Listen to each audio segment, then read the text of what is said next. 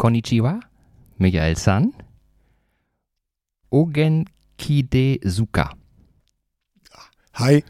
Hi.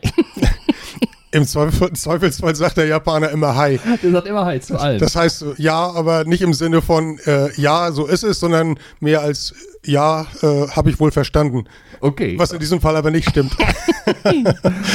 ich hatte die Hoffnung, dass du vielleicht ein paar japanische Worte irgendwie noch parat hast. Aber du hattest ja immer eine gute Dolmetscherin dabei. Ne? Ich hatte eine gute Dolmetscherin dabei, ja. Und ich konnte vielleicht 10 oder 15 japanische Wörter selbst sprechen und auch im richtigen Moment selbst sprechen, aber das ist jetzt schon so lange her. Ich weiß es tatsächlich nicht mehr.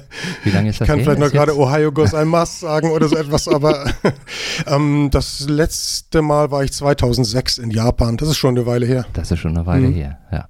Und dann war es so, dass du Vorträge und so weiter dann auf Englisch oder auf Deutsch gehalten hast? Oder wie, wenn es da solche Runden gab? Also im Wesentlichen habe ich die auf Deutsch gehalten und das wurde dann immer nach einigen Sätzen auf Japanisch übersetzt. Rückfragen liefen genau umgekehrt. Aber äh, zum Teil habe ich auch direkt auf Englisch die Vorträge gehalten. Ist, in seltenen Fällen war es so, dass die Japaner dann auch Englisch verstehen konnten. Aber das Bizarrste war tatsächlich im, das müsste im Jahr 2006 bei der letzten Reise gewesen sein, als doppelt übersetzt wurde. Da wurde ähm, auf Deutsch äh, etwas gefragt, dann auf Englisch übersetzen, vom Englischen ins Japanische und die Rückfragen wurden auch doppelt übersetzt. Das war fürchterlich. Ich Wie weiß gar nicht, ob das Richtige überhaupt noch bei mir ankam dann. Und wie lange dauert das denn? Ja, also da kannst du ja eben. gar nicht spontan irgendwie auch eine Frage. Das ist das Problem, ja. Dadurch ziehen sich die Veranstaltungen sehr in die Länge. Okay, okay. okay. Ja, das wird Ja. heute nicht passieren. Die Veranstaltung wird sich nicht in die Länge äh, ziehen. Wir sind auch nur einsprachig, nur Deutsch. Ne? So, Mhm. da musst du dir keine Sorgen machen. Und ähm, ich bin auch ganz glücklich darüber, dass ähm, das, was ich mir sozusagen über den äh, Translator hier ja, Deutsch-Japanisch aufgeschrieben habe, dass ich da auch nicht weitermachen muss, äh, weil das ist eine Sprache, mit der hatte ich auch noch nie was zu tun. Okay, prima. Wollen wir loslegen? Können wir machen, ja. Schön. Ikerne Cast.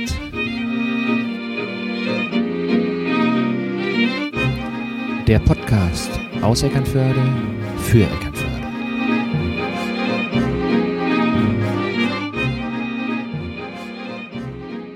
Hallo und herzlich willkommen zu einer neuen Folge vom Ikerne Podcast. Schön, dass ihr wieder mit dabei seid. Mein Name ist Holger und ich spreche regelmäßig mit Menschen aus Eckernförde und umzu. Und diese Menschen haben immer einen besonderen Bezug zu Eckernförde. Sei es durch ihre persönliche Geschichte, sei es durch das, was sie so machen. Immer geht es jedoch darum, den Menschen kennenzulernen und dadurch zu wissen, was für interessante, inspirierende und bewegende Menschen es hier so gibt. Und häufig ergibt sich dadurch etwas Neues, Schönes für alle, die hier in Eckernförde leben. Und mein heutiger Gast war maßgeblich daran beteiligt, dass hier in Eckernförde über Jahre hinweg viele schöne, nachhaltige Dinge entstanden sind. Und welche das sind und was ihn eigentlich antreibt, sich in dieser Art und Weise zu engagieren, darüber darf ich heute mit ihm sprechen. Ich freue mich sehr, heute Michael Packschieß begrüßen zu dürfen. Hallo Michael, schön, dass du da bist und dir Zeit genommen hast. Hallo Holger. Ja, schön. Ich habe mir die Zeit sehr gerne genommen dafür. Ich bin Das- gespannt. Ja, das ist toll. Also zwei Sachen finde ich auch finde ich auch sehr schön. Zum einen, dass du äh, was Podcast angeht, äh, ja noch äh, ziemlich jungfräulich bist. Das ist immer eine sehr gute Voraussetzung, um in einen Podcast reinzugehen. Hoffentlich, hoffentlich. Ja, und die zweite Sache ist, ähm, dass wir es hingekriegt haben, einen Termin zu finden. Weil eigentlich wollten wir uns ja schon ein bisschen früher treffen, aber du warst in Berlin. Ja, aber das war wirklich mal die Ausnahme. Das war erst die zweite Woche, die ich in diesem Jahr aus Eckernförde herausgekommen bin. Okay, okay, okay. Also hältst du schon so, dass du, wenn es geht, hier in Eckernförde bleibst. Ja, das ist wunderbar in Eckernförde. Ich mag eigentlich gar nicht gerne weg, aber meine Frau verleitet mich manchmal auch was anderes zu sehen und das ist dann doppelt gut. Einmal ist es spannend, was anderes zu sehen und es ist immer wieder schön, zurückzukommen nach Eckernförde und zu sagen, ach, hier ist es auch wunderbar. Als ich diesmal zurückkam, habe ich mich wieder ganz wunderbar über die Eckernförder Luft gefreut, die um Nummern besser ist als die berühmte Berliner Luft. Das glaube ich dir gerne. Das glaube ich dir gerne. Ähm, für alle, die dich vielleicht noch nicht so gut kennen, kann ich mir eigentlich kaum vorstellen hier in Eckernförde, weil wer hier so ein bisschen an der Stadt interessiert ist, äh, äh, dem wirst du in irgendeiner Art und Weise sicherlich schon mal äh, begegnet sein, aber vielleicht magst du dich in zwei, drei Sätzen kurz vorstellen. Oha, in zwei, drei Sätzen, das ist eine vielleicht Herausforderung.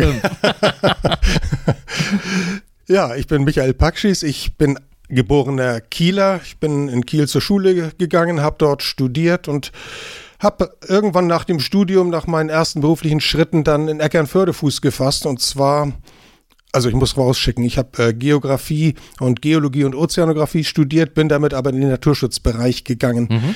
Und hier in Eckernförde bin ich eingestiegen, indem ich eine äh, Studie erstellt habe über, sagen wir mal, die Umweltqualität Eckernfördes. Das nannte sich damals Entschuldigung, Umwelterhebung der Stadt Eckernförde. Da bin ich ein halbes Jahr lang durch Eckernförde gelaufen, habe alles kartiert, was für die Einschätzung der Naturschutzqualität Eckernfördes von Belang ist, habe das dann niedergeschrieben und bei der Stadt abgegeben.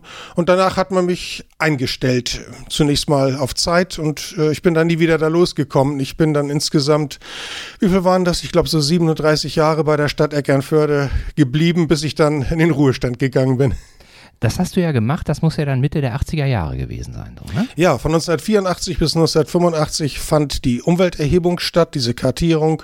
Und ja, seit 1985 bin ich dann im gerade neu erbauten Rathaus gelandet. Das mhm. ist gerade vorher 1984 eingeweiht worden, das neue Rathaus. Und einen dieser frischen, noch nach Tapeten und Kleister mhm. riechenden Räume habe ich dann bezogen. Und sag mal, diese, diese Umweltkartierung, ja. ne, ist die denn äh, auch in anderen Städten damals gemacht worden? Was für, ein, was für ein Zweck wurde damit verfolgt? Es wurde damals festgestellt, dass viele Entscheidungen eigentlich getroffen wurden, ohne die richtige Datengrundlage zu haben. Also die ganzen ehrenamtlichen oder auch teilweise hauptamtlichen Gemeindeparlamente müssen Entscheidungen treffen, meistens das Ehrenamtler, und die sind darauf angewiesen, dass sie äh, eine vernünftige Datengrundlage haben. Mhm. Und äh, es war damals Professor Wolfgang Riedel, der damals die Zentralstelle für Landeskunde des Schleswig-Holsteinischen Heimatbundes geleitet hat, der die Umwelterhebung quasi erfunden hat. Der hat nämlich in der ersten Phase Studenten der Pädagogischen Hochschule in Flensburg rekrutiert. Die haben in verschiedenen Gemeinden in der Landschaft Angeln die Umwelt kartiert und das wurde dann an die Gemeinden übergeben als Planungsgrundlage. Und dieses Instrument hat sich immer weiter verfeinert. Es ging in immer größere Städte. Ich habe in der Umwelthebung Schleswig mitgewirkt und danach dann Eckernförde. Also das waren dann schon richtige Städte. Ähm, und es wurde eben immer professioneller, was anfangs so quasi als im studentischen Ferienjob passierte. Mhm. Das war dann Eckernförde so, dass ich dort von dem damals gerade neu erfundenen Instrument Arbeitsbeschaffungsmaßnahme profitieren mhm. konnte. Das wurde nämlich für ein Jahr richtig äh, als Arbeitsbeschaffungsmaßnahme deklariert und für dieses eine Jahr konnte ich mich dann genau mit dem Thema befassen hier in Eckernförde. Also warst du quasi so ein Gut, naja, Gutachter kann man ja nicht richtig sagen, ne? sondern letztendlich hast du ja, hast du ja nicht irgendwie ähm, eine Situation äh, analysiert und dann eine Handlungsempfehlung ausgesprochen, sondern du hast letztendlich erstmal äh, die Grundlage für überhaupt eine mögliche Analyse geschaffen, so in dem Sinne, ne? Nein, es war im Grunde schon ein richtiges Gutachten. Okay. Es war die, die Aufnahme der tatsächlich vorhandenen Natur, also Pflanzen, äh, Tiere soweit beobachtbar, die Auswertung, die Interpretation dieser Daten, den Abgleich äh, mit den damaligen städtischen Planungen beinhaltet das auch mhm. und eine ganze Liste mit Handlungsempfehlungen, was okay. die Stadt Eckernförde tun sollte. Das hatte der damalige Bürgermeister Kurt Schulz ausdrücklich auch so gewünscht. Er wollte keine, wie er sagte, keinen Datenfriedhof in der Schublade, sondern er wollte klare Hinweise, was die Stadt Eckernförde tun kann, um für die nächsten Jahrzehnte eigentlich gut in die Zukunft zu kommen. Und war das, war das schwierig äh, für dich sozusagen äh, mit, mit diesem Thema auch äh, Gehör zu finden? Oder war das damals eine Zeit, wo, ähm, ich sage jetzt mal so, diese, diese grüne Bewegung einfach auch äh, in die Mitte der Gesellschaft rückte und, und die Leute einfach ja, denen bewusst wurde, dass das ein Thema ist, mit, denen, mit dem sie sich beschäftigen müssen? Also ganz einfach war es nicht, aber es war schon mal ein Vorteil, dass der Auftraggeber, sprich die Stadt Eckernförde, in Form des Bürgermeisters mhm. dahinter stand. Mhm. Und äh, es lag dann an den Argumenten und an der Art, wie die Inhalte vertreten wurden. Es hat sich aber trotzdem ungefähr über drei Jahre hingezogen, äh, mit Beratungen in den verschiedenen städtischen Gremien, im Bauausschuss, Umweltbeirat war das damals noch, ähm, bis wirklich die sehr, sehr weitreichenden Vorschläge dann auch wirklich in verbindliche Pläne umgesetzt werden konnten, sodass Eckernförde in eine neue Richtung gehen konnte. Mhm. Also ich muss dazu sagen, die Pläne waren so weitreichend, dass die gesamte vorgesehene Entwicklungsrichtung Eckernfördes, die bauliche Entwicklungsrichtung, umgekehrt werden sollte. Mhm. Die war nach Norden geplant, in den Schwanz in der Bereich hinein. Okay. Und äh, ich hatte belegt, dass das äußerst naturunverträglich wäre, mhm. hatte vorgeschlagen, stattdessen in Richtung Südwesten, in Richtung Rendsburg zu gehen. Und dem wurde auch gefolgt. Aber es musste im Grunde jede, jeder Schritt einzeln begründet und erläutert werden vor verschiedenen Gremien, auch vor Wohnungsbaugesellschaften wie dem GWU, die ja, ja auch Interessen hatten. Aber es ging alles und nach äh, ja, etwa drei Jahren nach der Umwelterhebung war es dann soweit, dass die neue Stadtentwicklungs Stadtentwicklungsrichtung Eckernfördes in Richtung Rendsburg ging. Das, was man jetzt sieht mit Domsland, Schiefkoppel, ja. Gewerbegebiet Marienthal und so weiter. Und ist das denn ausschließlich von der Stadt getragen worden und finanziert worden oder ich, mir kommt jetzt folgender Gedanke. Es macht ja wenig Sinn, wenn ich das sozusagen in einem Bereich mache, sondern wie du schon sagst, andere Städte, Kommunen machen auch ihre Umwelterhebung. Da gibt es ja auch Überschneidungen. Da gibt es ja möglicherweise auch tatsächlich äh, jetzt einen Austausch bei den Tieren oder äh, äh da äh, grenzen Flächen aneinander, wo ähm, es Sinn macht, sich darüber, darüber zu unterhalten. So äh, an unserer kommunalen Grenze verfahren wir so mit der Fläche. Dann wäre es schön, wenn ihr jetzt da nicht direkt angrenzend ein Gewerbegebiet hinbaut oder so. Ähm, äh, ist das ist das alles dann auch so ein bisschen von einer übergeordneten Stelle gesteuert worden oder gab es da auch Austausch auf übergeordneter Stelle oder ist es äh, erstmal rein städtisch so gewesen? Das war, das war erstmal rein städtisch, aber es war natürlich sinnvoll, über die Stadtgrenzen hinaus zu gucken, mhm. denn diese neue Entwicklungsrichtung der Stadt, äh, die bedingte auch, dass Eingemeindungen im Südwesten stattfinden mussten. Ja. Also da wurden Gemeindegrenzen verschoben. Es gab aber keine übergeordnete Stelle, die nun die Umwelterhebung äh, mit anderen Planungen harmonisiert hätte. Das mussten wir schon selbst machen. Mhm. Erst etwas später, nämlich 1992, als aus der Umwelterhebung dann ein richtiger Landschaftsplan äh, wurde. Der Landschaftsplan, der musste von Landesseite äh, genehmigt werden und da wurde dann geprüft, ob er in die Regionalplanung, in die Landschaftsrahmenplanung und so weiter passt. Da äh, wurde das zumindest ja, jetzt nicht aktiv gesteuert, aber zumindest überprüft, ob es sich nicht mit anderen Planungen beißt. Mhm. Das bedeutet ja, dass letztendlich das, was du gemacht hast, äh, ja in im, im Grunde in fast alle Bereiche hineingewirkt hat, so ein Stück weit. Ne? Also es geht ja dann auch, äh, dass sich ähm, ja, Wirtschaftsplanung, äh, Tourismus hier in Eckernförde, äh, alles äh, sich so ein bisschen auch, ähm, nicht so ein bisschen, sondern dass es eigentlich schön gewesen wäre, wenn alle sich auch daran so ein bisschen orientiert hätten. So, ne? Also im Grunde ist es ja, dass du, dass du sozusagen, wenn ich jetzt mal die Abteilung, ich stelle mir gerade so vor, wie läuft denn das in der Stadt? Ne? Dann gibt es dann die Ressorts, die Abteilungen und so weiter. Und äh, äh, dann gibt es eben keine Ahnung, äh, das Bauamt so, da weiß man relativ genau, worum die sich kümmern, so, aber ähm, äh, bei äh, so einem äh, Ressort oder der Abteilung Naturschutz, Landschaftsplanung, so hieß das, glaube ich, was du ja, da gemacht richtig. hast, ne? So, ähm, das äh, schwebt ja sozusagen über allem so ein bisschen, ne? Das stimmt, das spielt in alle Bereiche rein, deswegen war es in meiner Zeit auch ganz wichtig, dass ich sowohl mit dem Bauamt, in dem ich formal auch angesiedelt war, mhm. zusammengearbeitet habe, als auch mit der Kämmerei beispielsweise, die die städtischen Flächen ja nur nun verwaltet hat, als auch eben direkt mit der Verwaltungsspitze, mit dem Bürgermeister zusammengearbeitet habe. Das blieb bei der Stelle tatsächlich nicht aus. Zumal ich eigentlich auch nichts selbst äh, umsetzen konnte. Ich war eine Ein-Personen-Abteilung. Ich okay. konnte die Pläne entwickeln und immer sagen, wo es lang geht. Aber ähm, ich brauchte für die Umsetzung dann verschiedene Abteilungen im Rathaus, die Tiefbauabteilung, Hochbauplanung und so weiter und auch äh, die Institutionen außerhalb des Rathauses, den Bauhof und die Stadtgärtnerei, die mhm. haben dann auch die Dinge ausgeführt, die ich äh, geplant und zurechtgelegt habe.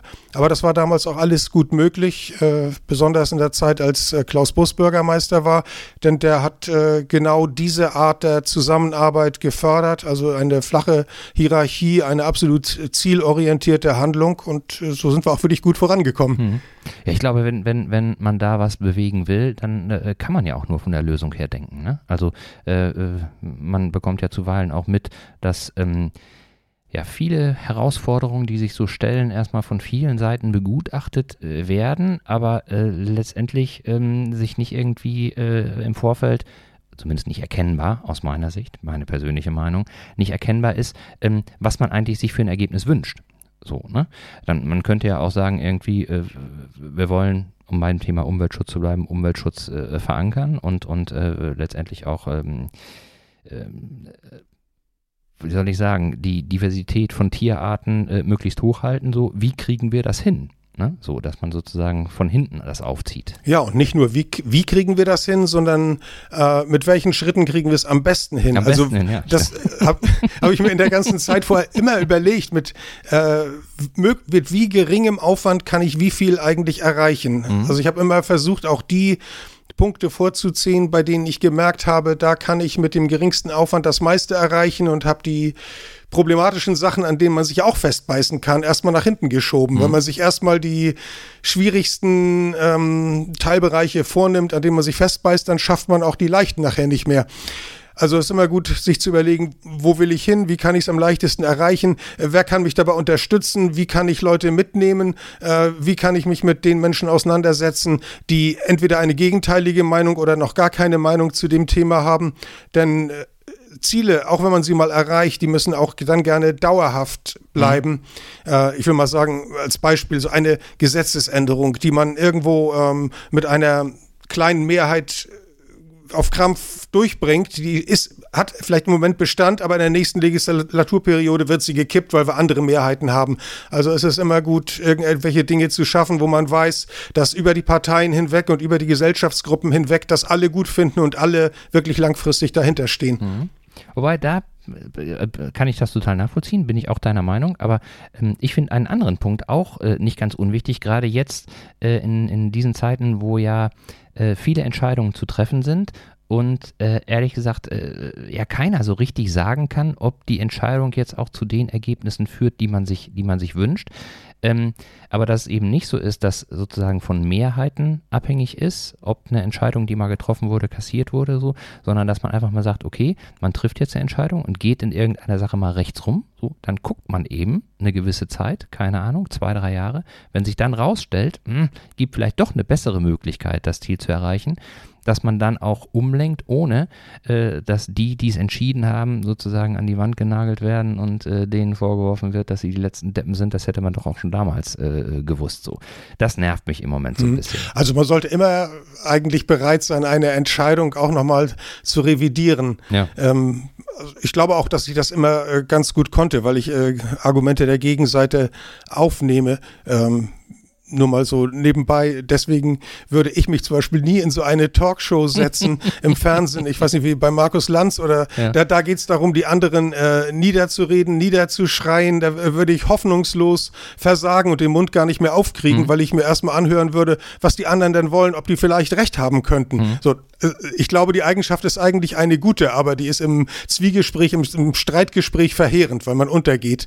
Das ähm, stimmt, aber um, aber, um weiterzukommen, also äh, ja. finde ich, ist es, ist es äh, ähm, äh, zwingend äh, notwendig, dass man äh, den anderen, mit dem man spricht, erstmal ernst nimmt. Ja, und, ja. Und dass man sich auch damit auseinandersetzt, was. Und wenn man jetzt irgendwie nur das Ziel hat, sozusagen nicht die Argumente des anderen zu widerlegen, sondern ihn auf andere Art irgendwie unglaubwürdig oder so dastehen zu lassen, das nervt. Ja, das nervt absolut. Also man muss offen sein für alle Argumente, man muss möglichst viele Leute mitnehmen können und äh, sich vor allen Dingen in andere Leute hineinversetzen können, was für Sorgen und Nöte die haben. Also manche ähm, globalen Probleme zum Beispiel kann man eigentlich nur angehen äh, aus einer relativ gesicherten, gefestigten Position heraus. In, in, dem Moment, wo man als Individuum ganz persönliche Sorgen und Nöte hat, mhm. äh, die, die, Mutter liegt im Sterben mhm. oder den Kindern geht's ganz schlecht, äh, solange die Situation äh, direkt akut ist, äh, ist man auch nicht, hat man nicht die Freiheit, sich Sorgen zu machen um die Zukunft der Mhm. Menschheit in 50 oder 100 Jahren. Mhm. Das muss man immer im Kopf haben. Also es muss, die Leute müssen hier und jetzt äh, eigentlich immer so gut abgesichert sein, dass sie sich äh, auch der Verantwortung für die Zukunft stellen können. Mhm. So ist der Mensch einfach gepolt. Also wenn man, wenn ich irgendwo hinwandern will, ich will von hier nach Borby gehen und auf der Holzbrücke gehen mir die Schnürsenkel auf, dann halte ich auch erstmal an und mache mir die Schnürsenkel zu. Sonst kann ich nicht weitergehen. Klar, Es ist erstmal das kleine Problem zu lösen. Klar. Ja. Aber das kleine Problem, und du hast es eben ja auch schon so angesprochen, ähm, äh, keep it simple sozusagen, einfache Lösungen zu finden, Mhm. hast du ja schon mal, ähm, kommen wir gleich zu. Aber ähm, ich will noch mal einen Schritt hin zurückgehen. Du hast ja eben gesagt, so, ähm, äh, es ist wichtig sozusagen zu zeigen, dass man Dinge umsetzen kann und dass man sie einfach umsetzen kann und dass man auch ähm, gute Konzepte entwickeln kann, ohne dass man jetzt ähm, einen riesen, einen riesen äh, äh, Verwaltungsberg bewegen muss. Das hat ja dann auch dazu geführt, glaube ich, dass Eckernförde Bundes, wie hieß das, Bundeshauptstadt für Natur- und Umweltschutz Ja, ganz genau. ist. Bundeshauptstadt für Natur- und Umweltschutz. 1994, 95 war das. Genau, und das ist ja auch maßgeblich äh, dadurch entstanden, dass du eben hier äh, die Arbeit, die du gemacht hast, äh, geleistet hast. Dadurch äh, ist ja, glaube ich, diese, diese Auszeichnung ist, glaube ich, äh, vom, vom Deutschen Umweltinstitut oder wer vergibt das, diese Bundeshauptstadt? Das war die Deutsche Umwelthilfe, Umwelthilfe, aber ja. in Verbindung äh, mit dem Deutschen Städtetag Ja, oder Städte- und Gemeindebund. So. Genau. Und das war ja, war ja auch ein ganz guter Startschuss. Dadurch äh, ist ja äh, Eckernförde, was Umweltschutz angeht, ja auch ähm, relativ schnell äh, in den Blick von vielen anderen, nicht nur nationalen, sondern auch internationalen äh, Kommunen gekommen. Und äh, das ist so ein bisschen vielleicht ja auch der Einstiegspunkt für ähm, äh, den Soundcheck. Äh, Japan war ja da relativ schnell Feuer und Flamme für das, was hier passiert, ne?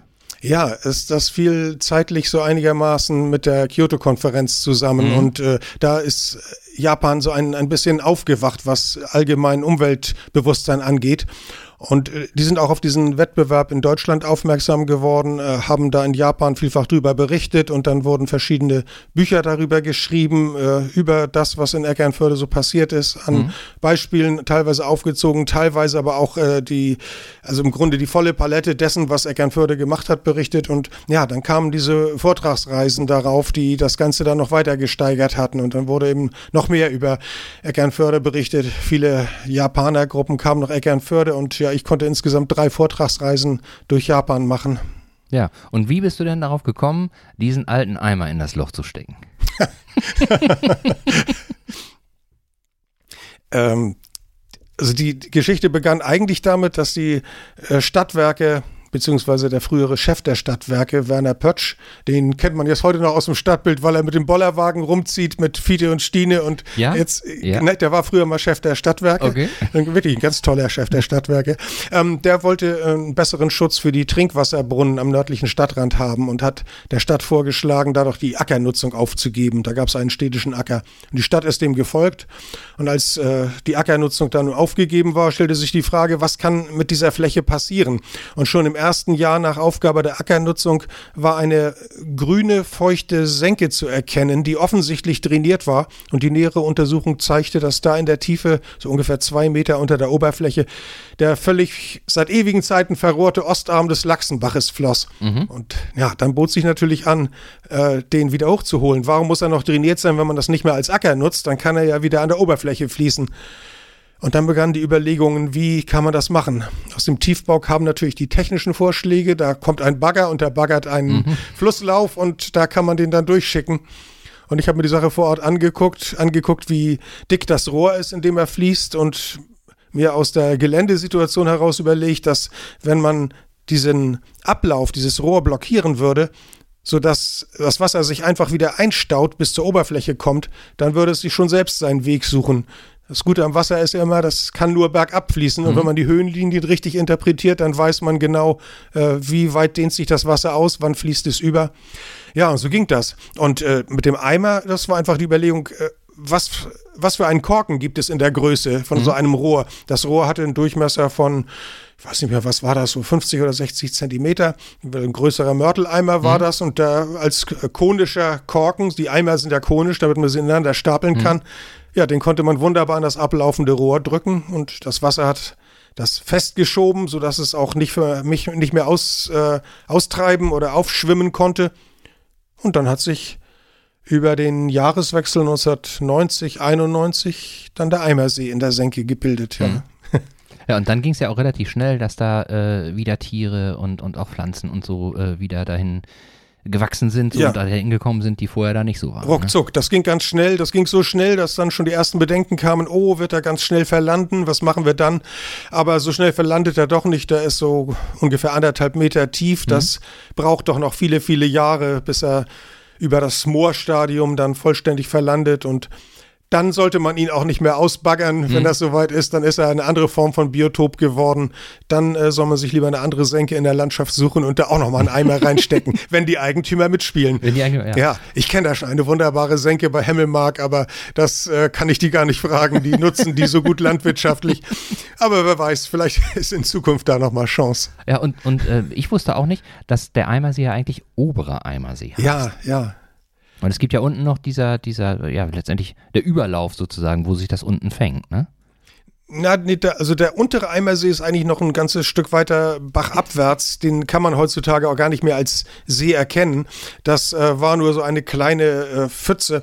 Äh, den habe ich einfach mal so heimlich als, als Probesee angelegt an der Stelle. Einfach mhm. mal zu gucken, um zu sehen, ob es mit so einem Eimer geht. Da habe ich es mit einem kleinen, billigen Eimer, nicht so einen guten aus dem Baumarkt, mhm. sondern einen mhm. billigen von, äh, was war das damals, was gab es hier noch in Erkennförde? Kloppenburg, von ja. Kloppenburg gemacht.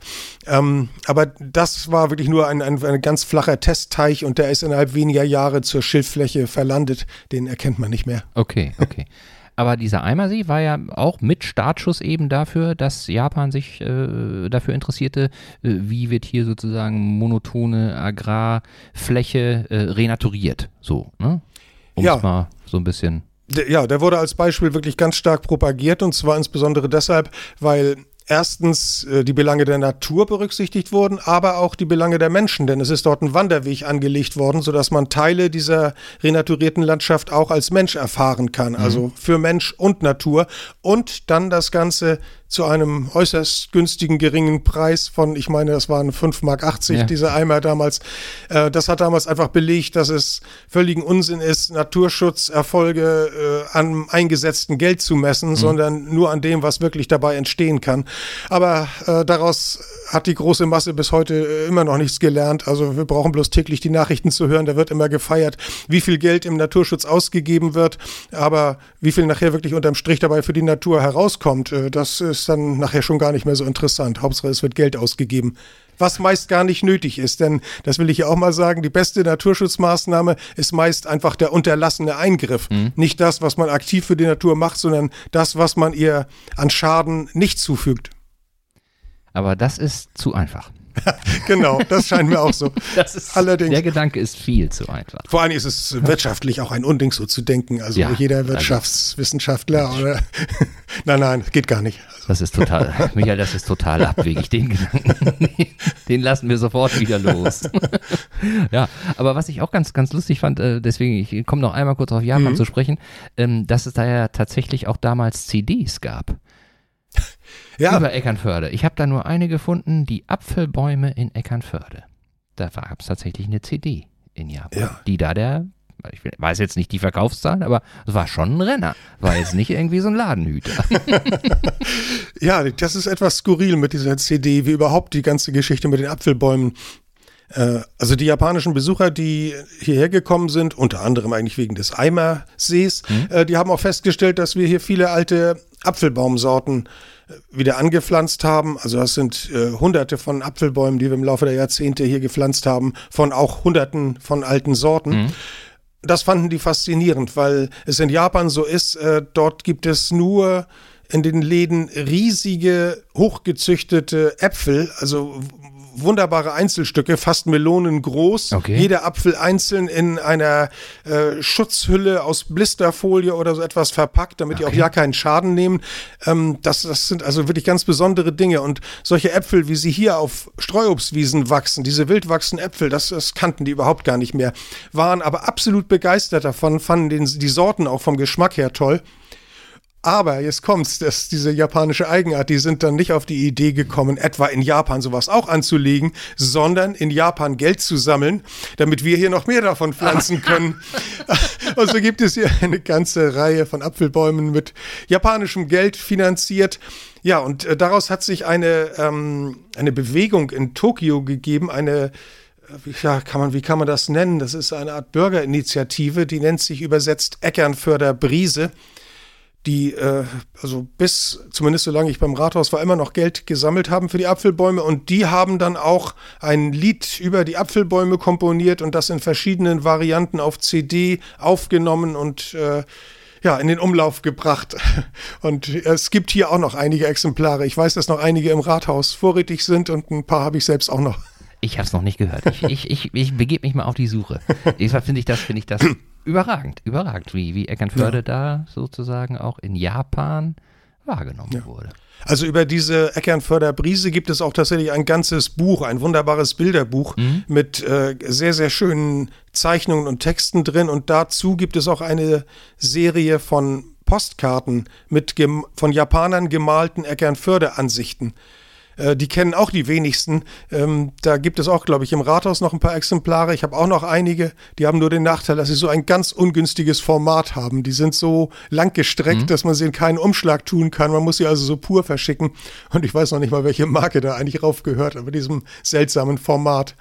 Aber das ist ja auch verrückt. Also wenn es Postkarten sind, ähm, äh, wir hatten, ich hatte hier im Podcast auch mal ähm, Ingrid Margarete Engelmann, die ist von den ja. Eck-Sketchern. Mhm, so. kenne ich. Ingrid, wenn du das hörst, so, das wäre doch auch mal was, dass du hier vielleicht zu, zu Eckernförder Brise mal Kontakt aufnimmst und ähm, mal guckst, ob äh, man das nicht vielleicht auch hier in geeigneter, kleinerer Form auch veröffentlichen kann. Also der Kontakt wäre bestimmt spannend, denn eine maßgebliche Person dieser Gruppe Eckernförder Brise ist die japanische Künstlerin Yumiko Kato, die auch selbst äh, zeichnet in einem ganz anderen Stil als okay. Margarete Engelmann, aber ich mhm. könnte mir vorstellen, dass die beiden sich sehr gut verstehen würden. Vielleicht kennen sie sich auch. Wir fragen. Womöglich auch das schon, ja. Ja.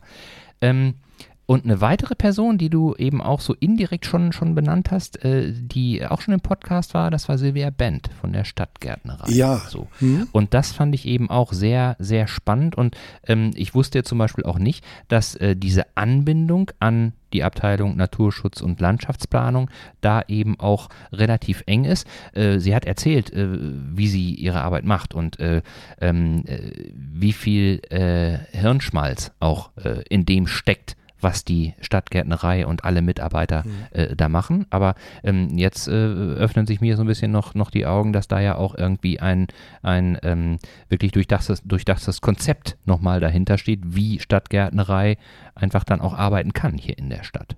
Ja, also die Stadtgärtnerei hat neben den Beeten, die man in der Stadt überall sieht, wofür sie auch zu Recht berühmt ist, äh, auch immer Aufgaben im Naturschutzbereich gemacht. Mhm. Also wilde Flächen äh, gemäht, äh, Bäume gepflanzt oder äh, auch Bäume äh, bearbeitet, gestutzt, äh, all solche Dinge.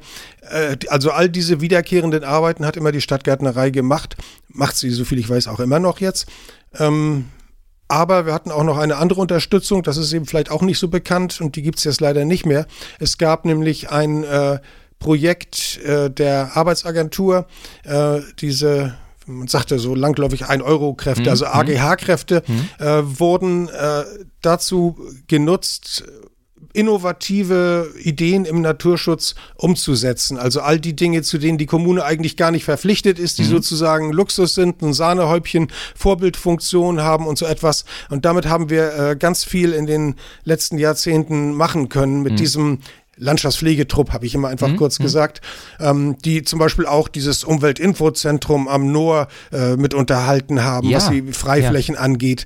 Äh, das ist, also wäre überhaupt auch ein Thema, falls du die noch nicht im Podcast hattest. Ja, das, das wäre nicht. auch nochmal, das fällt mir dabei ein. Ja, aber dieser, diesen Trupp gibt es seit Corona ist leider nicht mehr. Deswegen hat mein Nachfolger ist jetzt deutlich schwerer als ich, äh, die Naturschutzflächen äh, weiterhin äh, oder da weiterhin Neuerungen einzuarbeiten. Er kann im Grunde nur mit der Stadtgärtnerei erst den Status quo erhalten und das ist mhm. schon schwer genug. Mhm. Also wäre es eigentlich wünschenswert, wenn man an der Stelle auch nochmal über, über äh, weitergehende Konzepte nachdächte um da eben auch noch mehr Möglichkeiten zu schaffen. Ja, das wäre sicherlich gut. Ich weiß auch nicht, weshalb jetzt seitens der Arbeitsverwaltung eine solche Maßnahme nach Corona nicht wieder eingeführt wurde. Hm. Keine Ahnung, da müssten wir mit denen auch nochmal sprechen. Aber damit ist äh, sehr, sehr viel Gutes für Eckernförde hier entstanden, auf alle Fälle. Hm. Ja, aber es ist ja noch viel mehr Gutes entstanden. Auf andere Art und Weise, durch dich. Aha, ich bin gespannt. Etwas, was ich auch so im ersten Schritt nicht erwartet hätte, aber du bist ja quasi auch irgendwie der äh, siebte, achte Beatle, oder? Ach, ja. ja, das auch. Ja, ich mache also mein Leben lang schon Musik. Ohne Musik äh, geht's gar nicht. Also Naturschutz ist die eine Seite, Musik ist die andere Seite. Ähm, mache ich schon viele, viele Jahre und äh, im Moment habe ich jetzt zwei Musikprojekte, mit denen ich in Eckernförde gelegentlich auftrete. Einmal eine vierköpfige Gruppe, in der, bei der wir selbst komponierte Musik zum Besten geben, äh, würde ich mal so als äh, Folk-Pop bezeichnen. Also wer früher mal Cat Stevens gehört hat, der hat vielleicht eine ganz grobe Richtung, in äh, was das gehen könnte. Ähm, und nebenher noch ein Zwei-Personen-Projekt und das sind die Beatles, die du gerade ansprachst. Also da mit Wolfgang Tietje, dem jüngeren Bruder des in Eckernförde immer noch bekannten Jim Lux, eines mhm. örtlichen Musikers, mit dem äh, bin ich äh, auf die Beatles geraten. Also äh, ich habe den Bruder erst auf der Beerdigung von Jim Lux kennengelernt. Vorher wusste ich gar nicht, dass es den überhaupt gibt und Seitdem treffen wir uns regelmäßig, machen Hausmusik und irgendwann sind wir bei den Beatles hängen geblieben, haben festgestellt, dass man bei kaum einer anderen Musik so gut die Stimmen trainieren kann und auch so gut das Zusammenspiel mit zwei Gitarren ähm, ja, da haben wir geübt und geübt und geübt und irgendwann war es so weit, dass wir dachten, ach, jetzt kann man das vielleicht auch mal ohne Schaden zu verursachen, auch anderen Leuten zumuten. Seitdem treten wir auf äh, unter dem Namen die Ballbeats. Beim ersten Auftritt wurden wir noch Ecktown Büdels genannt, aber dann wurde Ballbeats draus, weil wir eigentlich nicht aus Eckernförde, sondern aus Borby kommen. Okay, gut. Ja, über diese, ich bin ja nicht von hier, aber diese äh, feine Unterscheidung ist mir jetzt äh, schon mehrfach begegnet und ähm, die wird ja auch gepflegt und die hochgehalten. Wird gepflegt, hochgehalten. Vielleicht wird auch ein Stückchen damit kokettiert an der einen oder anderen Stelle. Reichlich. aber es scheint, es scheint eben auch äh, eine wichtige Unterscheidung zu sein. So. Also ich, ich habe mit, mit äh, älteren Menschen äh, gesprochen und ähm, die haben mir eben erzählt, wie es tatsächlich dann äh, früher war, ne? Das äh, war wie die feine Seite war mhm. so und dann über die Holzbrücke und so weiter. Und dann, wenn man von hier aus rüber ging, dann hat man sich schon was Feines angezogen, weil man da eben flaniert ist und so weiter. Also das ist schon, schon, hat schon Tradition ja, ja. und Geschichte und ich kann das, ich kann das äh, mittlerweile äh, nicht, äh, natürlich nicht richtig nachvollziehen, aber ich habe zumindest eine Idee davon, ja. ne? wie, wie das so. Ist ja wohl auch immer noch so, dass die Borbier Gilde nicht über die Holzbrücke nach Eckernförde geht, nicht? sondern so mit dem Bus außen rumfährt. Ja. So, so, ist es, so ist es. aber ähm, äh, die, deine, deine äh, Folkgruppe da, äh, da kann ich nur sagen, ich hatte vor einer Zeit auch mal mit Birte Sieland, die spielt ja auch. Ja, die so, singt ne? bei uns. Sie hat eine sehr, sehr schöne Gesangsstimme und spielt Gitarre und ja, sie komponiert so quasi die eine Hälfte, ich die andere Hälfte. Ach toll. Ja. Ach toll. Und da seid ihr aber vier, ne? Da sind wir vier, ja. Da haben wir äh, viele akustische Instrumente im Einsatz. Wir haben auch noch eine Flötistin dabei, Diotima Pionkowski. Und ähm, an der Bassbalalaika ist der Bassbalalaika. Bassbalalaika ist der Arne Gimm, der gehört zu Birte Sieland. Mhm. Ähm, und äh, ja, ich spiele, wie die Mitmusiker sagen, alles, was nicht weglaufen kann. Also okay. alle möglichen Instrumente. Ich spiele keins perfekt, aber ich habe Spaß daran, möglichst viele Instrumente auszuprobieren Wobei eben die Blasinstrumente normalerweise nicht so dazugehören, sondern mhm. mehr so die Seiteninstrumente. Ach schön, ach schön. Und Tasteninstrumente. Und okay, okay, okay. Also du kannst alles, du kannst äh, Western und Country sozusagen. ja, ja. Schön. Ähm, und bei den, bei den Bohrbeats, da habt ihr ja auch schon mal solche Sachen gemacht, wo Gerald Grote auch mit dabei war, ne? Ja, genau. Ähm, wenn man Beatles spielt und den Ehrgeiz hat, alles in der Originaltonart zu machen, und mhm. das haben wir, dann stellt man fest, dass die Beatles viele Stücke ganz schön hochgesungen haben. Und da kann man nicht so viele Stücke in der Höhe hintereinander singen, ohne dass die Stimme wegbleibt. Mhm. Und dann ist es ganz hilfreich, wenn man immer eine kleine Pause machen kann und dann Gerald Grote kommt und zu den Stücken was erzählt und ein paar Anekdoten zum Besten gibt und Döntjes erzählt. Das kann er wunderbar und das ergänzt sich ganz großartig. Das ist unglaublich. Also ähm, als äh, ich oder ich und meine Familie hierher gezogen sind, ähm, da war es so, dass wie hier abends äh, im Laden saßen, noch was zu tun hatten und wir hörten irgendwie draußen Geräusche. So, und dann dachte ich, wo kommt denn das her? Wo kommt denn das her? Und das war ein Abend, wo gerade in der Bonbonkocherei das Bonbonkino Ja. lief. Und äh, da bin ich vor die Tür gegangen und ähm, zu der Zeit, ähm, ja, man kann gar nicht sagen moderierte, sondern, sondern unterhielt Gerald Grote die Anwesenden ähm, mit, mit, also in einer Art, so da, da bin ich wirklich, da habe ich mich so hingeschlichen, da kannte ich die in der Nachbarschaft noch nicht so viele, habe ich mich da hinten so um die Ecke ins Dunkle gestellt und habe von außen dann zugehört. Und das ist unglaublich gewesen. Also da habe ich gedacht, wie, wie, wie, wie geil ist das, dass ein Mensch, das hörte sich an, als würde, würde ihm was gerade so einfallen. Mhm. Ne? Ich habe dann hinterher mitbekommen, das macht er, hat er nicht zum ersten Mal gemacht, er hat da schon so ein bisschen, so ein bisschen Übung so in dem Bereich. Aber ähm, äh, vom Timing her und auch von der Art und Weise und auch von dem Inhalt her, das war einfach überragend. Ich würde mich wegschmeißen. Ja, also wenn er in Fahrt kommt, Das ist auch kaum zu bremsen. Das ist wirklich, wirklich, Ja. das war, das war, das war so mein, mein erster indirekter äh, Kontakt, dass ich, dass ich mal was von ihm äh, gehört habe. So und darüber habe ich dann eben auch so ein bisschen mitbekommen, äh, was er, was er hier für ein, für ein Mensch ist, was er hier auch entwickelt hat. Und letztendlich, ja, äh, ist das eine Legende oder stimmt das, dass ihr beide Greenscreen so ein bisschen aus der Taufe gehoben habt? Oder, oder ähm, wie würdest du das in der Rückschau sehen? Ja, das stimmt, das ist völlig richtig. Also Greenscreen ist eigentlich etwas, was sich auf eine ganz merkwürdige Art aus meinem Hauptberuf, also aus äh, Abteilung Naturschutz und Landschaftsplanung ergeben hat, nämlich durch einen sogenannten Irrläufer. Das ist eine ganz tolle Sache. Es kommt im Rathaus mal vor, dass man im Postfach plötzlich mal ein Schreiben hat, was eigentlich gar nicht an einen gerichtet ist. Und da habe ich etwas auf den Tisch bekommen von der Filmförderung Schleswig-Holstein. Die gab es damals noch so. Inzwischen heißt die Moin Filmförderung und ist für Hamburg und Schleswig-Holstein zuständig, aber damals gab es noch eine nur für Schleswig-Holstein. Und die hat einen Brief an Kommunen rausgeschickt, so ungefähr des Inhalts, ähm, haben Sie Lust und Interesse, Filmdrehort zu werden, dann bieten wir Seminare dazu an. Und das ist aber bei mir gelandet. Ich habe damit ja überhaupt nichts zu kriegen. Ähm, habe es zum Hauptamt runtergegeben, die hatten überhaupt kein Interesse dran, habe ich mir das mal näher durchgelesen und habe mir so überlegt, so ein Filmdrehort, das ist eigentlich immer etwas, was äh, touristisch sich gut ausschlachten lässt. Siehe Landarzt in Kappeln, da Ja. kommen die Busladungen hin oder wie heißt das, Büttenwader, da äh, Ja. nordöstlich von Hamburg. Ähm, und meine Überlegung war, wenn man sowas in Eckernförde etablieren könnte, irgendwie so ein Kleinstadtpolizeibüro hier in der Bürgerbegegnungsstätte, da eine Filmserie, das wäre doch toll, dann könnte man den Tourismus ankurbeln. Ich muss sagen, der war damals noch nicht so ausgeprägt wie jetzt. Und äh, damals war Tourismus ähm, im Verhältnis zu, sagen wir mal, möglicher Industrieansiedlung der Eisengießerei oder so etwas, ähm, die umweltverträglichere Methode, das Wirtschaftsleben in Eckernförde anzukurbeln. Also, deswegen Film nach Eckernförde. Und dann habe ich äh, mit der Bürgermeisterin abgesprochen, dass ich mal so ein Seminar mitmache. Aus dem ganzen Kram kam dann raus, dass eine Location-Tour in Eckernförde stattfand. Das heißt, Filmschaffende wurden mit dem Bus durch Eckernförde gekarrt, denen wurden die Drehorte vorgestellt. Und auf dieser Location-Tour, da war einer der Filmschaffenden dabei, der dann auf mich zukam und sagte, Hallo, ich bin Gerald Grote. Wir waren zusammen zu, auf der Schule. Und das war auch so tatsächlich. Wir haben, ich glaube, zwei Jahre zusammen auf dem Gymnasium verbracht. Und er sagte, weißt du was, Michael, ihr braucht hier keine neue Krimiserie oder sowas. Eckernförde ist so im Naturschutz verwurzelt, ihr braucht hier ein Naturfilmfestival. Und ich weiß noch ganz genau, wie er da neben der Holzbrücke gegenüber der Siegfriedwerft am Ufer standen, das zu mir sagte. Und äh, von da an fingen wir an zu überlegen und haben das mit dem damaligen Kulturbeauftragten Sven Vlasak, mit dem ich damals übrigens auch Musik gemacht habe, das Eckernförder Rathaus-Duo, Okay. kurzer Einwurf, ähm, mit dem wurde es dann aufgebaut und äh, wir haben also 2004 war diese erste Idee von Gerald, die er mir dazu geworfen hat am Hafen. 2006 konnten wir dann den Förderverein Greenscreen gründen, der tatsächlich dann der Betreiberverein wurde.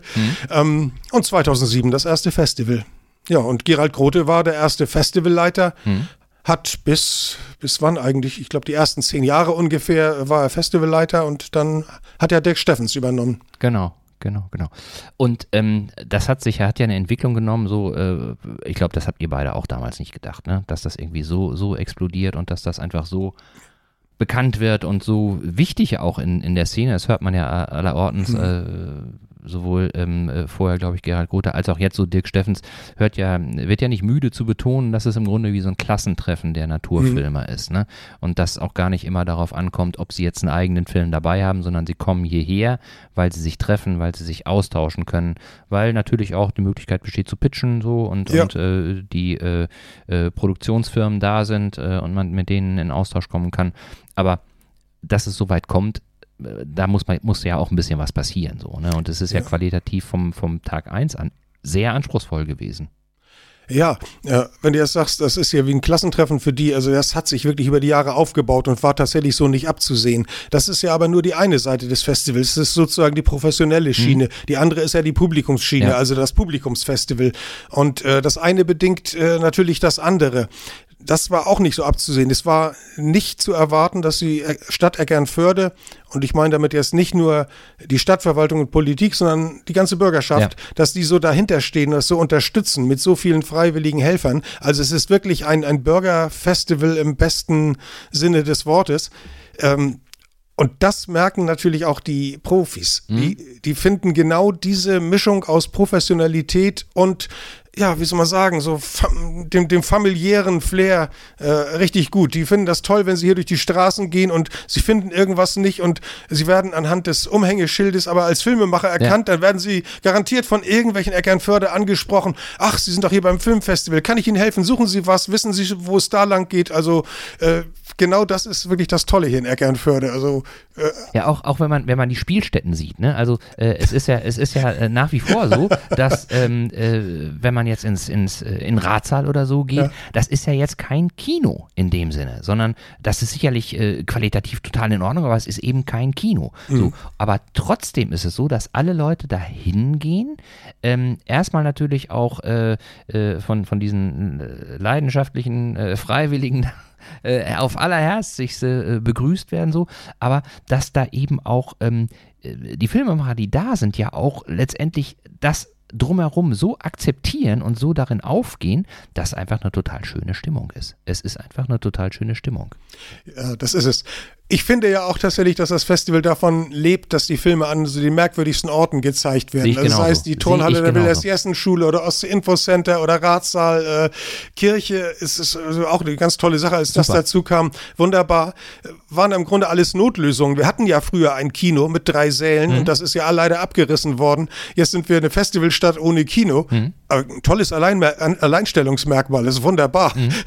Also solange wir diese ganzen Ersatzspielstätten haben, äh, geht es prima. Das Dumme ist nur, es ist äh, sehr, sehr teuer, weil wir für viele Spielstätten wirklich die Technik anbieten mhm. müssen. Und äh, die Preise sind jetzt nach Corona wie viele andere Preise so hochgeschossen. Also äh, das treibt uns den Angstschweiß auf die Stirn. Mhm. Aber auf der anderen Seite, ich glaube, wenn man, wenn man äh, davon weggehen würde, würde ein erheblicher Anteil an Charme mhm. verloren, ja, äh, verloren ja. gehen.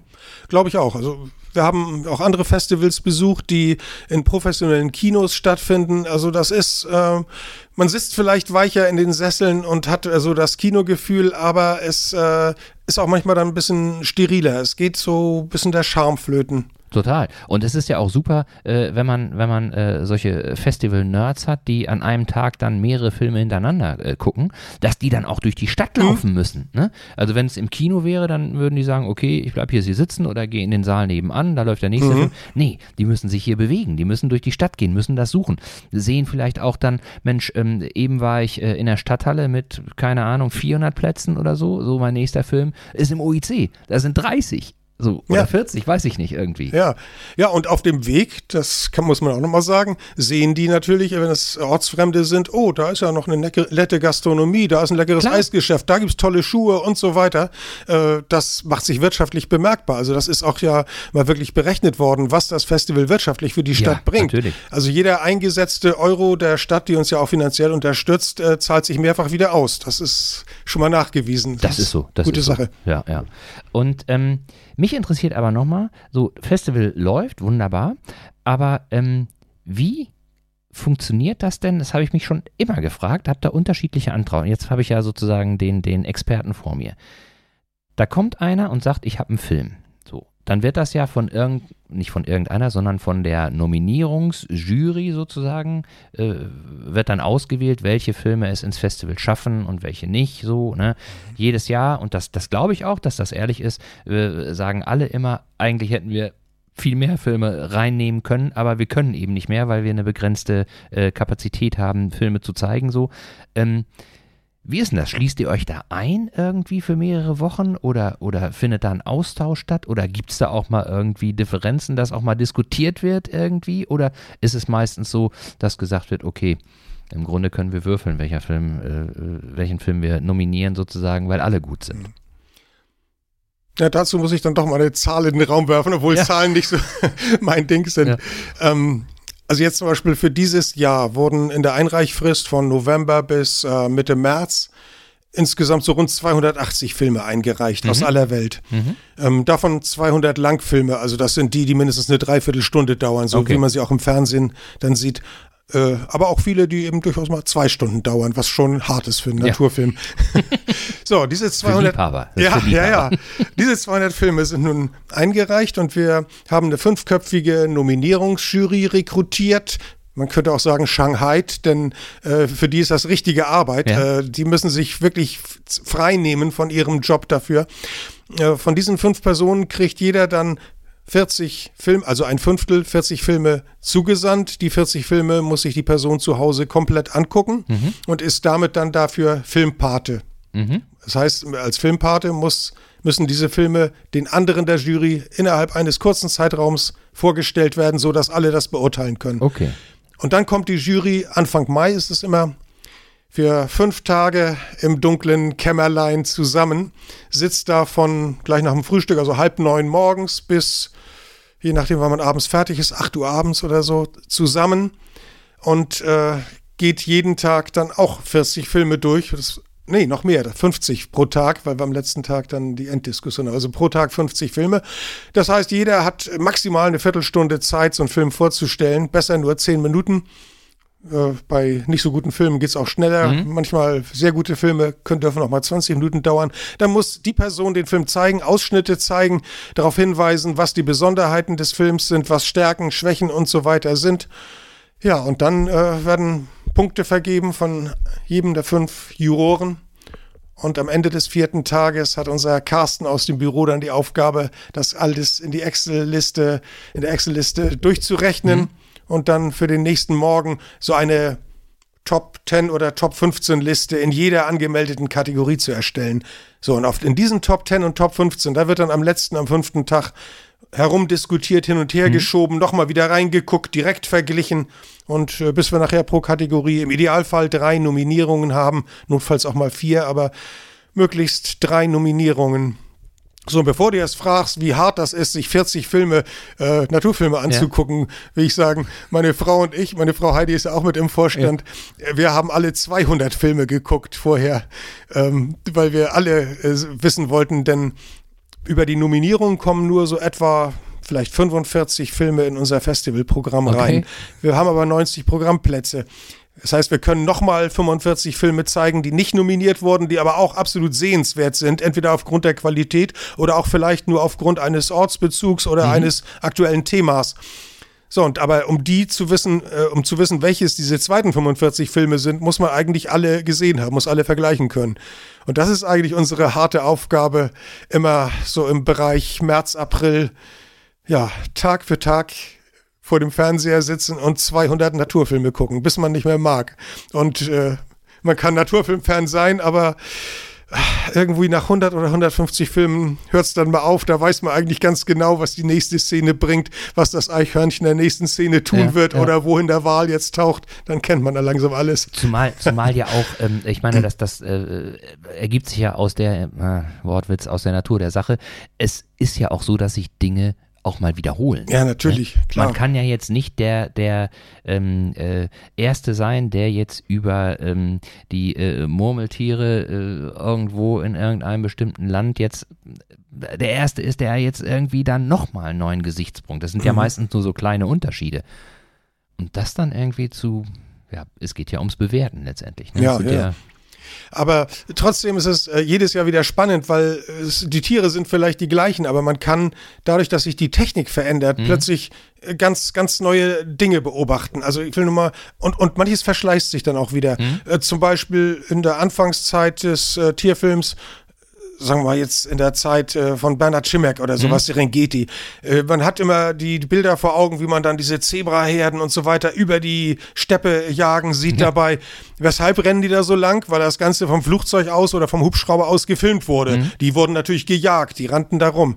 Dann war das ein Quantensprung, als dann so ein, ein Quadrocopter oder Oktokopter mhm. oder sowas erfunden wurde, mit dem man plötzlich Luftaufnahmen in viel engerem Raum machen konnte. Da hatte man ein ganz großes Staun- und Oh-Erlebnis. Ah, oh, Mittlerweile ist Drohne so gang und gäbe, mhm. dass man schon fast anfängt zu gähnen im Film, wenn wieder Drohnenaufnahmen zu sehen sind. Es gibt ganze Filme, die sind fast nur oft aus Drohnenaufnahmen zusammengesetzt. Mhm. Also das wird jetzt schon langsam wieder zu viel. Dafür wird dann parallel dazu was anderes erfunden. Da werden so endoskopische Kameras erfunden, mit denen man da dem, dem Ziesel in den Bau folgen mhm. kann, ähnliches. Oder auch Kameraroboter, die als Tiere getarnt sind, die dann mit den Pinguinen äh, auf dem Eis lang watscheln und die Pinguine erkennen das nicht als als Fremdkörper und bewegen sich völlig natürlich. Also wer weiß, was nächstes Jahr wieder für eine Neuerung dabei ist, wo man auch die Tiere aus einer völlig anderen Warte mit völlig neuen Erkenntnissen dann äh, filmen kann. Mhm.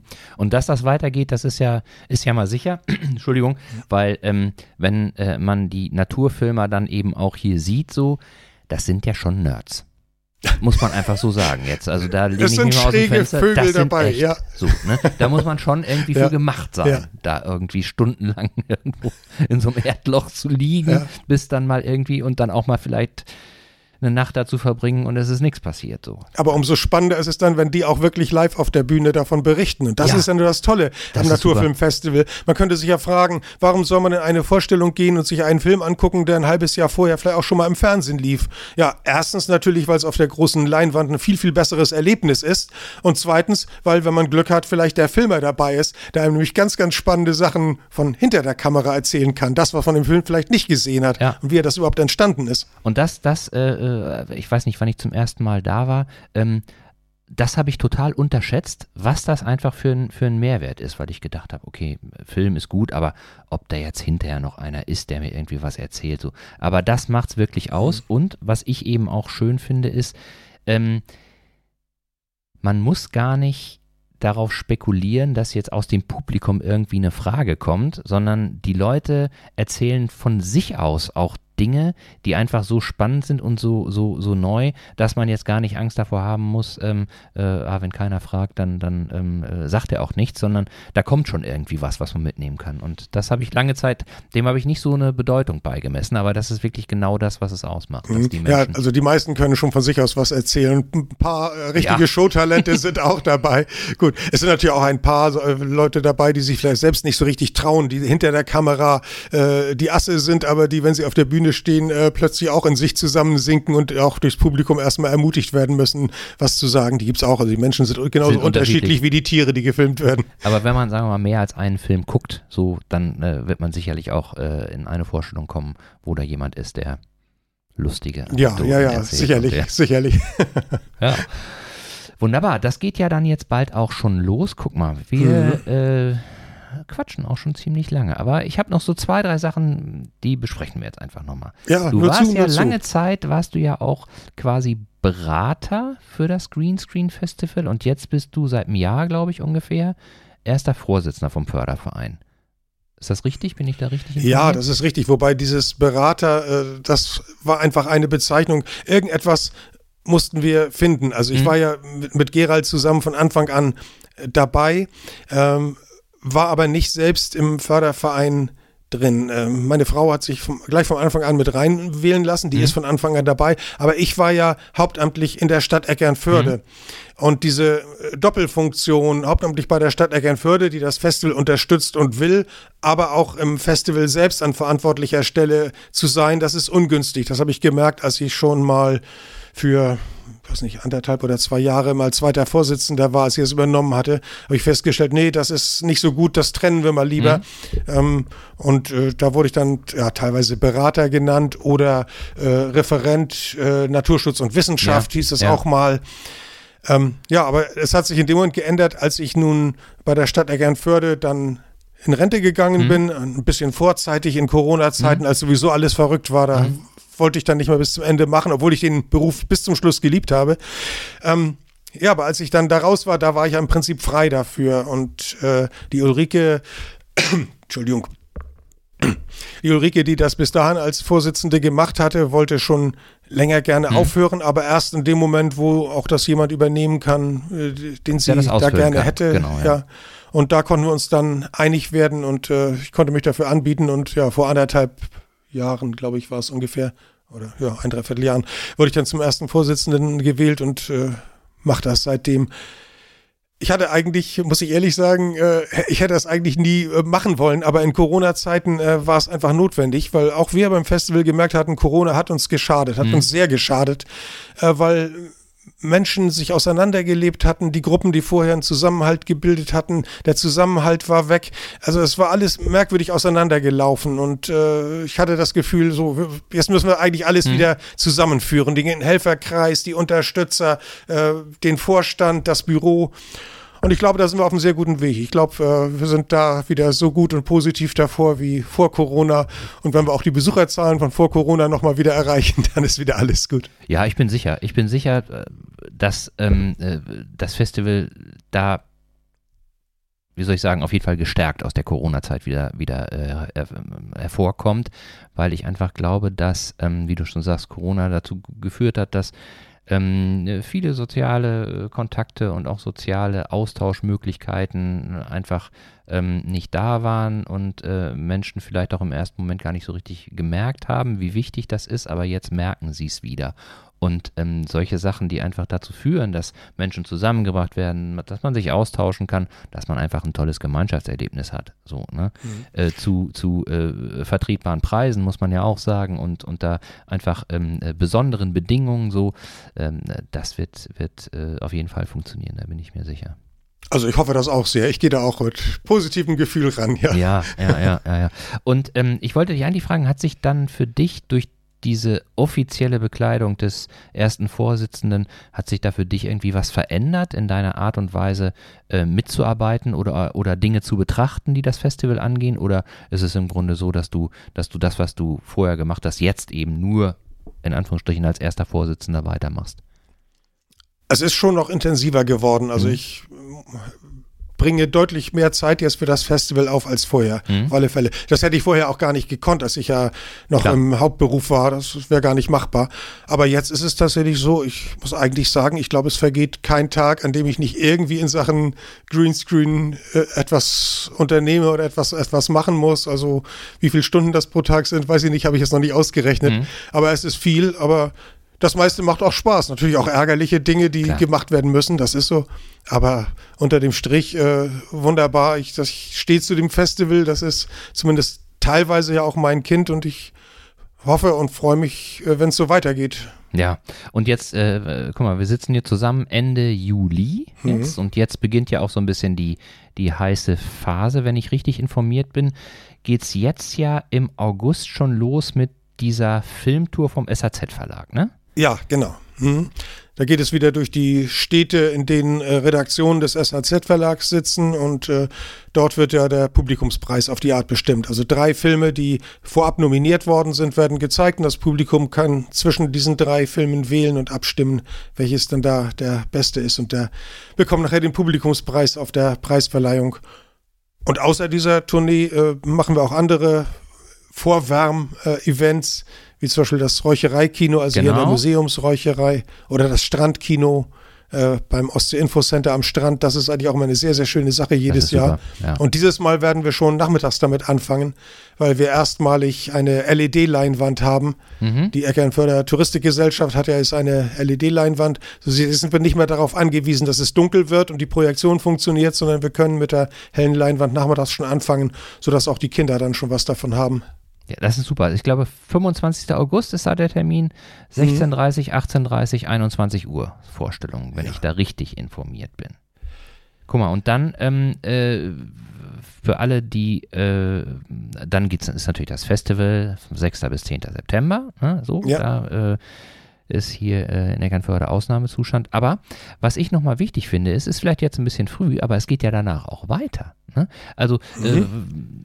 Ich glaube, im November gibt es nochmal so ein Festival in Sonderborg, so, ne? Ja, seit etlichen Jahren äh, zeigen wir immer die besten Filme des Festivals äh, in Sonderburg, also die besten Filme im Hinblick auf das dänische Publikum. Mhm. Da müssen wir ein bisschen Sprache und Inhalte, was dann die interessiert, beachten.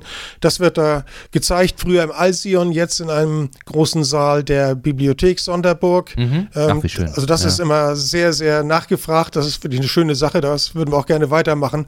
Und wir würden tatsächlich auch gerne die Beziehung zu Dänemark noch ausbauen und mit dem Festival noch weitere Kooperationen dort schließen. Mal gucken, was sich da vielleicht noch so machen lässt dabei. Mhm. Ja, und danach äh, soll es dann noch wieder auf Deutschland-Tour gehen. Äh, wir haben ja noch so einen anderen Zusammenschnitt der äh, besten Filme des vergangenen Jahres mhm. immer. Mhm. Und äh, da gehen wir dann in Zusammenarbeit mit äh, Moving Adventures, MAM, kürzen die sich ab, äh, ja, durch Städte wie Berlin, Essen, Frankfurt, München und so weiter. Es wird überall gezeigt, auch wahrscheinlich bis nach Österreich, vielleicht in die Schweiz mit rein.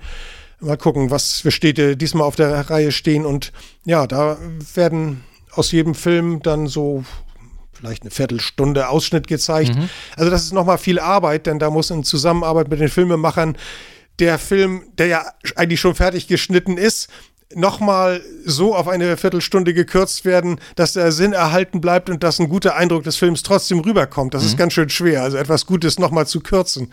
Ähm, weiß ich nicht, wie, wie man das hinkriegt. Aber irgendwie schaffen das die Cutter doch immer. Und dann, ja, dann geht es damit auf Tour und dadurch wird äh, das Festival noch bekannter in Deutschland und das wirkt sich wieder auf die Einreichungen der Filmemacher mhm. aus und so weiter. Es ist dann so ein Kreislauf und äh, das, ja. die Bedeutung des Festivals bleibt erhalten. Total. Also man könnte sich ja sonst fragen, warum, warum gehen wir aus Eckernförde raus? Warum zeigen wir das in ganz Deutschland? Wir sind ein Eckernförder-Festival. Ja, das, das sind wir tatsächlich, aber wir leben eben auch von dem Renommee nach außen hin und das müssen wir auch pflegen. Erstens das und zweitens, glaube ich, ist es ja auch, äh, wie soll ich sagen, ähm, äh, man befruchtet sich ja auch gegenseitig so, ne? Weil eben als du sagtest, äh, Kooperation mit Dänemark ausbauen, jetzt ist ja dieses Jahr Länderschwerpunkt Niederlande, glaube ich. Ne? Mhm, ja, so. richtig. Ähm, wenn man jetzt, wenn ihr so einen Länderschwerpunkt festlegt, ne, ähm, gibt es da dann auch nochmal, wie soll ich sagen, besondere Vernetzung zu dem Länderschwerpunktland oder ist es mehr so thematisch, dass ihr sagt, so wir gucken thematisch und versuchen da die Niederlande irgendwie ein bisschen, bisschen rauszuheben? Nee, also thematisch ist es eigentlich äh, gar nicht, sondern ähm, das ist ja noch ein relativ junges Kind, das mit den Länderschwerpunkten. Ja. Äh, wir hatten mit Frankreich im vorletzten Jahr angefangen. Mhm. Ähm, Frankreich deshalb, weil über Arte äh, es da ohnehin eine Verbindung Deutschland-Frankreich gibt. Die, die haben wir genutzt, darauf haben wir aufgebaut und wir hatten auch schon Kontakte zu einem Festival in Frankreich, in Minigut. Ähm, weil das so gut ging, haben wir dann gedacht, so was, was für Länder kämen sonst noch in Frage. Und letztes Jahr hatte ein niederländischer Film bei uns den Hauptpreis gewonnen. Mhm. Waves Beneath the Water hieß der mit seinem englischen Titel. Das ging über die Aalwanderung durch die äh, Kanäle in, in, den Niederlanden. Ein wunderschöner Film. Und wir sind darauf gekommen, dass es hier eigentlich nicht viele niederländische Filme gibt. Wir haben nachgeforscht, wie ist das denn da organisiert? Wie, wie machen die das in den Niederlanden mit dem Naturfilm überhaupt? Und haben festgestellt, dass die viel mehr fürs Kino produzieren, mhm. dass die lange Filme machen auf Kinolänge und äh, die auch eine ganz andere Dramaturgie und Musikeinsatz haben. Und haben uns gedacht, das könnte doch spannend sein. Machen wir doch mal einen Niederlande-Schwerpunkt, gucken, was da eingereicht wird und äh, es ist aufgegangen. Es sind wirklich ganz tolle, besondere Filme aus den Niederlanden eingereicht worden. Ist gar nicht so die große Masse, aber eine wunderbare Qualität. Äh, die die finde ich wirklich alle durch die Bank ganz hervorragend. Äh, also hat sich bewährt. Jetzt haben wir den Kontakt zu den Niederlanden, auch zu einem Festival in Rotterdam. Mhm, super, ja. Und nun müssen wir überlegen, wie machen wir die nächsten Jahre weiter. Also wir liebäugeln so ein bisschen mit dem Gedanken, mal nach Skandinavien zu gucken, wie es mit Dänemark, Schweden, Finnland mhm. ist, ob man da auch mal einen Schwerpunkt machen kann. Aber da müssen wir erstmal rausfinden, wie ergiebig das ist, was man da machen kann. Mhm. Selbstgänger wäre Österreich, äh, aber mit Österreich, da sind sowieso eigentlich schon immer viele Einreichungen, da mhm. müssen wir eigentlich nichts, nichts entwickeln. Österreich ist schon ein Naturfilmland. Aber wir lassen uns selbst überraschen, was ja, die nächsten das, Jahre da bringen. Total. Und das finde ich ist auch ein total schönes, äh, ja, hört sich jetzt blöd an, aber äh, Wachstumsszenario, ne? Dass man eben, dass man eben über die Schiene, über Austausch einfach auch äh, eine größere Wahrnehmung schafft. So, ne? Sowohl für mhm. Eckernförde als eben aber auch für Eckernförde in den Niederlanden, in Dänemark, in Schweden und so weiter und so fort. Das ist super und für dieses Thema einfach, ne? So, weil ähm, äh, klar, in der Szene, glaube ich, äh, kennen alle Eckernförder Naturfilmfestival, so, aber ähm, es dürfte ja auch so sein, dass noch mehr Leute das kennen, oder? dürfte es wirklich, ja, ja, genau. ähm, was, was mir dabei einfällt, ist, ist vielleicht interessant, also wir haben ja nicht nur Länderschwerpunkte, sondern wir haben auch Kooperationen auf anderer Ebene dieses Jahr verstärkt. Wir haben eine Arbeitsgemeinschaft gegründet mit den anderen schleswig-holsteinischen Filmfestivals. Ach. Das die nennt sich Schiff SHIFF, das steht für Schleswig-Holsteinische Initiative der Filmfestivals. Okay. Also das sind außer uns dann die, die Nordischen Filmtage Lübeck, die Kurzfilmtage Flensburg, äh, das, äh, die Film, das Filmfest Kiel, äh, die Husumer Filmtage und äh, Cinemare, äh, das äh, Meeresfilmfest in Kiel, habe ich jetzt an alle gedacht, ich hoffe. Mhm. Ähm, und äh, ja, wir wollen einfach uns verbinden, abstimmen und äh, wir alle wollen Schleswig-Holstein im Grunde irgendwie da voranbringen und wollen auch, dass es entsprechend vom Land wahrgenommen wird mhm. und dass es auch, dass die Festivals als kulturelle Einrichtungen auch entsprechend unterstützt werden. Und darüber hinaus auch über diese, dieses Schiff, über die äh, Kooperation der Filmfestivals hinaus haben wir von Greenscreen dieses Mal ja auch erstmalig eine Kooperation mit dem Schleswig-Holstein Musikfestival mhm. aufgenommen. Auch das ist so etwas, wo wir auch denken, warum sollen wir nebeneinander herarbeiten? Es gibt bestimmt viele Dinge, bei denen überschneiden sich die Interessen, da kann man mal gut zusammenarbeiten. Jetzt hatten wir also den Intendanten des Schleswig-Holsteinischen Musikfestivals, mhm. Christian Kuhn, ja erstmals bei uns als Unterstützer der Nominierungsjury, der äh, uns bei der Nominierung der Musikpreise für die Musikpreise äh, sehr stark unterstützt und geholfen geholfen hat. Das ist sehr gut. Und ich denke, bei der Preisverleihung wird er dann hoffentlich auch auf der Bühne stehen und das mal erläutern, so was ja, für Gedanken ja. aus seiner Sicht dahinter standen. Und ich könnte mir auch gut vorstellen, wenn man so ein bisschen sieht, ähm, was die äh, vom Schleswig-Holsteinischen äh, Musikfestival auch so rechts und links äh, an, an äh, Dingen starten, so, äh, dann ähm, äh, deckt sich das auch so ein bisschen mit dem, was, was ihr versucht. Also äh, mhm. zum Beispiel äh, haben die ja dann, ähm, äh, ich weiß nicht, ob das dieses Jahr zum ersten Jahr mal war, ähm, zumindest ist mir dieses Jahr zum ersten Mal aufgefallen, ähm, so kleine äh, Bands, wenn man so will, so kleine mhm. Mini-Orchester äh, auf äh, Planwagen durchs Land ja. geschickt. Ja, ja. Das fand ich auch super. Ja, das ist großartig. Das dann einfach in so einen Kindergarten oder so, dann ist da eine halbe Stunde klassische Musik. So. Mhm. Wie kommst du sonst irgendwie in Kontakt mit klassischer Musik? Ja, ja. Das Schöne und eine schöne Kombination wäre ja auch Naturfilm auf der Leinwand und davor spielt das Orchester live dazu die Filmmusik. Filmmusik. Ja. ja, Mensch. neues Projekt, neues Projekt. ja. ja.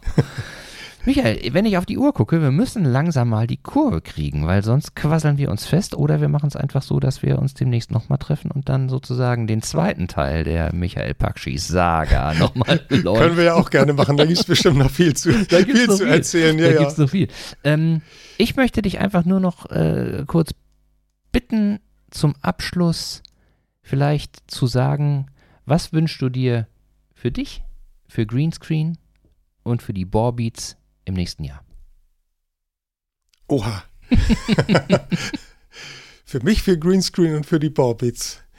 Also erstmal für die, ich fange mal mit dem leichtesten ja. an, für die Baubeats. Ja. Ich wünsche mir, dass wir ein paar schöne Auftrittsmöglichkeiten haben, wo wir akustisch unverstärkt unsere Beatles-Lieder spielen können und mit Gerald die Anekdoten unterbringen können. Also vielleicht auch mal außerhalb von Eckernförde. Ich glaube, das könnte man auch gut mal im Umland vorführen. Das wäre für viele interessant. Nicht zu viel, es soll ja kein Stress werden, aber wir können die Beatles-Musik, die, also die Beatles haben so tolle Musik gemacht, äh, das können, müssen wir unter die Leute bringen. so, und äh, für das Festival wünsche ich mir, das hatte ich ja schon mal angedeutet, dass wir also mindestens wieder auf die Besucherzahlen von vor Corona kommen. Mhm. Und ich wünsche mir, dass sich die ähm, Einnahmen-Ausgabensituation irgendwie normalisiert. Denn wenn die Schere weiter so auseinanderklafft wie im Moment, dann werden wir Probleme bekommen. Die Kosten steigen so hoch und wir haben nicht mehr Einnahmen. Wir können mhm. im Gegenteil sogar froh sein, wenn wir Unterstützungen behalten wie bisher. Äh, ist ja bekannt, dass das Land mhm. sparen will. Da war ja kurzzeitig eine Haushaltssperre und sowas. Ja. Also wir hoffen sehr, äh, dass wir dort keine Kürzungen erfahren müssen, denn eigentlich müssten wir mehr Förderung kriegen, um die steigende Ausgaben bewältigen zu können. Also ich hoffe auf gute Besucherzahlen und auf ein, eine solide Finanzsituation für das Festival. Und für mich persönlich äh, wünsche ich mir, dass die Natur in Eckernförde auf der Welt äh, einen guten Weg nimmt. In Eckernförde sehe ich gute Wege. Was die ganze Welt angeht, äh, habe ich so meine Sorgen, aber ich bin eher Optimist. Also ich versuche bis zum letzten immer noch etwas äh, zu bewirken und hoffe auch, dass die Menschheit es noch schafft, den Bogen zu kriegen und unsere schöne Welt zu erhalten. Und naja, im kleinen Kreis der Familie hoffe ich sowieso, dass alles gut ist, dass Frau und Kinder wohl auf sind. Das ist doch schön. Das sind doch schöne Schlussworte. Kann ich mich im Grunde nur äh, was die persönlichen äh, Vorstellungen angeht, kann ich mich nur anschließen. Ich mache keine Musik, deswegen kann ich da nichts zu sagen, aber äh, für Greenscreen wünsche ich das auf jeden Fall auch. Aber ich bin mir sicher, bei der Unterstützung, die hier in der Stadt da ist, dass es da immer irgendwelche Wege geben wird, das Festival am Leben zu erhalten und ähm, in welcher Form auch immer fortzuführen. Super. Michael, vielen, vielen Dank. Das war klasse ein ganz schönes Gespräch. Ich hoffe, dir hat es auch ein bisschen Hat, hat Spaß gemacht, hat Spaß absolut, gemacht. ja. Das ist nett. toll, das ist toll.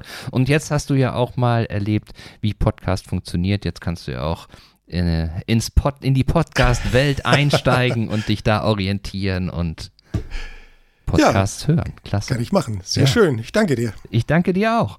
Und ich danke euch auch fürs äh, Zuhören und freue mich natürlich immer über Feedback. Das geht am einfachsten per E-Mail an moin.ikerne-podcast.de.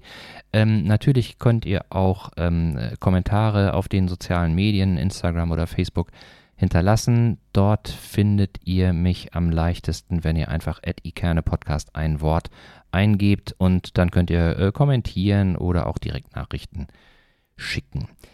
Äh, wenn ihr wollt, könnt ihr auch eure Hinweise, Bemerkungen, Ergänzungen und äh, Kommentare gleich für andere auch sichtbar hinterlassen. Und zwar, indem ihr einfach auf der Website www.ikerne-podcast.de unter der jeweiligen Folge einfach euren Kommentar hinterlasst. Dann ist es für alle sofort auch sichtbar und äh, möglicherweise ergibt sich da ja auch eine Diskussion. Wer weiß, ich freue mich auf jeden Fall. Und freuen würde ich mich auch über positive Bewertungen auf dem Streaming-Portal eurer Wahl. Bei Spotify könnt ihr zum Beispiel so eine 5-Sterne-Bewertung hinterlassen. Auf Apple Podcast äh, gibt es so ein Rezensionstool, äh, wo ihr eine Bewertung schreiben könnt. Natürlich nur gute Bewertungen, schlechte Bewertungen äh, oder schlechte Bemerkungen per E-Mail direkt an mich, nicht über die Portale, wenn es geht. Und schön wäre es natürlich auch, wenn ihr euren Freunden, Bekannten, Arbeitskollegen und Nachbarn vom Ikerne Podcast erzählt. Und wenn ihr wollt, äh, seit neuestem könnt ihr mich ja auch unterstützen. Das geht über die Plattform Steady oder über so ein Spendentool äh, via PayPal. Die Links dazu stehen wie immer in den Shownotes, wie im Übrigen auch die Links zu Greenscreen und zu vielen Sachen, die wir heute so besprochen haben. Vielen Dank fürs Zuhören. Ich hoffe, euch hat es Spaß gemacht. Mir hat es sehr viel Spaß gemacht. Vielen Dank. Bis zum nächsten Mal. Bleibt stabil. Tschüss, tschüss.